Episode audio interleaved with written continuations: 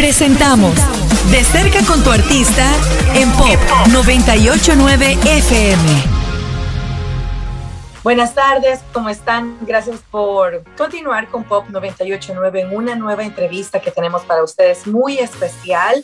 Hoy es el turno de entrevistar y estar con Good Boys. Así que no se la vayan a perder porque va a estar muy interesante. Welcome, guys. How are you? Hey, Hello. hey, we're, we're good. um, thank you for your time. This is an honor. It's our honor to be uh, on Pop 98.9 with you, and we're very excited to be here. Thank you for having us. Oh, thank you. Thank you very much. Um, what's the story? I'm pretty sure, of course, that you are good boys. I have no doubt about it.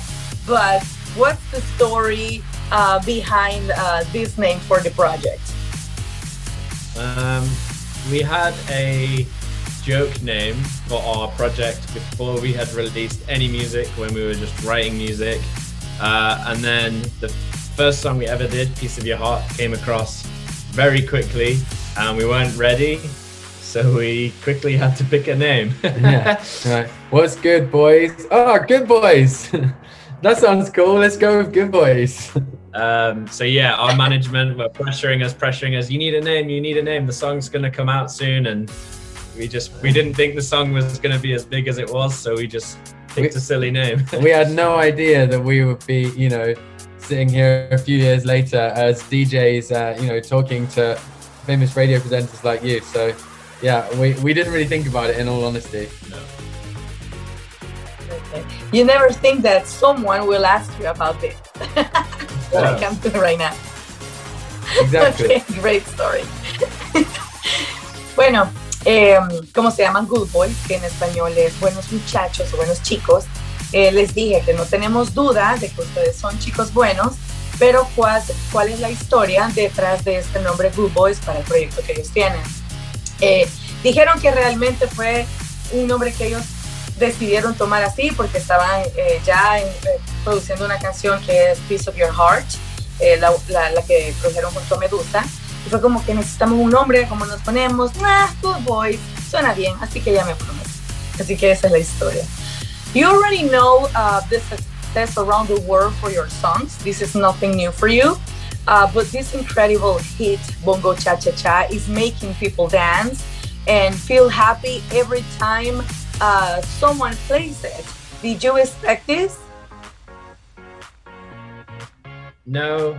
I, I think that we, uh, you know, it's been such a crazy um, 18 months or two years with everything that's gone on. And we were just kind of having fun when we made it. And then we thought, I think other people need some fun after everything that everyone in the world has gone through. And if we can do our little bit to give people some more fun, then, you know, that's all we should all be doing. Yeah. Ok, perfect, thank you. Um, les dije que obviamente ellos ya están acostumbrados que, que, una canción de ellos sea exitosa, ellos ya conocen la fama, el éxito, esto no es nada nuevo para ellos, pero que Bongo Cha Cha Cha es un éxito increíble que cada vez que alguien escucha, ustedes lo saben, cada vez que la ponemos acá en Pop 98.9, es una canción que los hace, hacen, los hace sentir felices, uh, los hace bailar. Eh, les pregunté que si ellos esperaban que esta canción fuera un éxito tan grande. Dicen que no, que realmente eh, no lo esperaban, pero que solo hicieron una canción que querían que en este mundo hiciera ser feliz a alguien, los hiciera sentir bien. Um, the original song is pretty good, of course, but who came uh, with the idea to work on this production? Uh, I think it was Josh. We heard obviously on TikTok, um, and the song was getting bigger and bigger. Uh, and then Josh called me and he said, "Have you heard this uh, Cha Cha Cha song on TikTok?" And I said, "Yeah, I've heard it." And he said, "Oh, we should do a remix." So the next time we were together, we we, we thought to make a like a, a create a new version of it. But I think there was lots of people who were hearing the song and thinking the same thing. Uh, so we yeah. quickly, quickly, quickly made a version and then we sent it to a friend of ours. Yeah behind the scenes, um, there was like two other artists that we heard were making a version of the song and we're trying to release it. And uh, you know, we were just really lucky that we got there first. Oh, okay. we actually Nice. who was a radio DJ, and it wasn't finished, and we just said, "What do you think?" And then the next minute, it was being played on radio in the UK. Uh, The so- same night. the same Literally night. the same night. Oh. So we got in a little bit of trouble, and then then we fixed it. Oh, okay. Perfect. But now we have the result that it's a it's an amazing uh, song actually. Em, les decía que es la, la, la canción original es muy buena, es bastante buena. Pero ¿quién vino con la idea? ¿Quién se le ocurrió hacer esta versión de Bongo Cha Cha Cha, hacer esta producción? Dicen que la escucharon en TikTok, que no extraña nada que en estos tiempos, bueno, TikTok nos muestra bastantes cosas y las hace virales, como ustedes ya saben. Pero eh, al parecer Josh la, la escuchó y dijo, qué buena esta canción. Y le preguntó a Ethan, eh, mira, esta canción está buena, deberíamos de hacer una nueva versión, pero hagámoslo rápido porque alguien también lo podría hacer. Entonces se pusieron a trabajar en esta versión y se la enseñaron a, a un amigo de ellos que es DJ de radio y les dijo, no, esta canción va a ser excelente y esa misma noche ya la pusieron en radio. Dicen que tuvieron que cambiarle algunas cosas, hacerle algunos arre- arreglos pues como artista obviamente la querían dejar perfecta. Entonces yo les digo que qué bueno porque el resultado de todo esto que se les ocurrió que hicieron es Bongo Cha Cha Cha, que es un éxito mundial y que a la gente le fascina. Well, um, talking about social media, especially TikTok, do you think uh, um, social media is really affecting music in a good way, like uh, some songs like Bongo Cha Cha Cha? But not your uh, version, not the original one that helped you to, to, to do this production. Yeah, I think so. I think um, social media is currently at the moment, and music's obviously very collaborative, uh, and so people are always looking for new things, new versions, remakes of old songs. Uh, so I think it's super important. And like you say, we heard it on TikTok. We found inspiration on social media, but even now, I hear lots of songs every day that I've never heard before because I'm on social media. So it's actually a good way to listen to music just every day anyway. So Yeah. I think it's it's changing things definitely, yeah. And it's a great way to discover new music. You know, not not just Bongo Cha Cha Cha, but there's so many. Like you say, all these new artists are coming from TikTok, um, and it sort of it puts the power back in the listeners' hands um, to discover new things. I love it.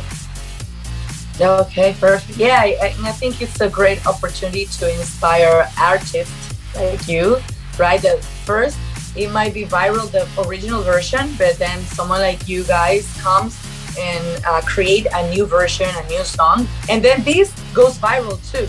It's a craziness around the world, right? Yeah.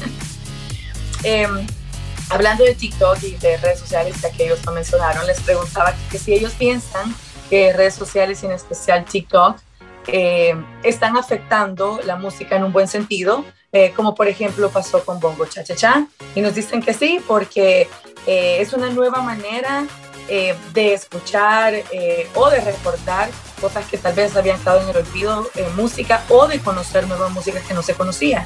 Entonces ellos piensan que sí, que esta es una manera muy buena de conocer nueva música.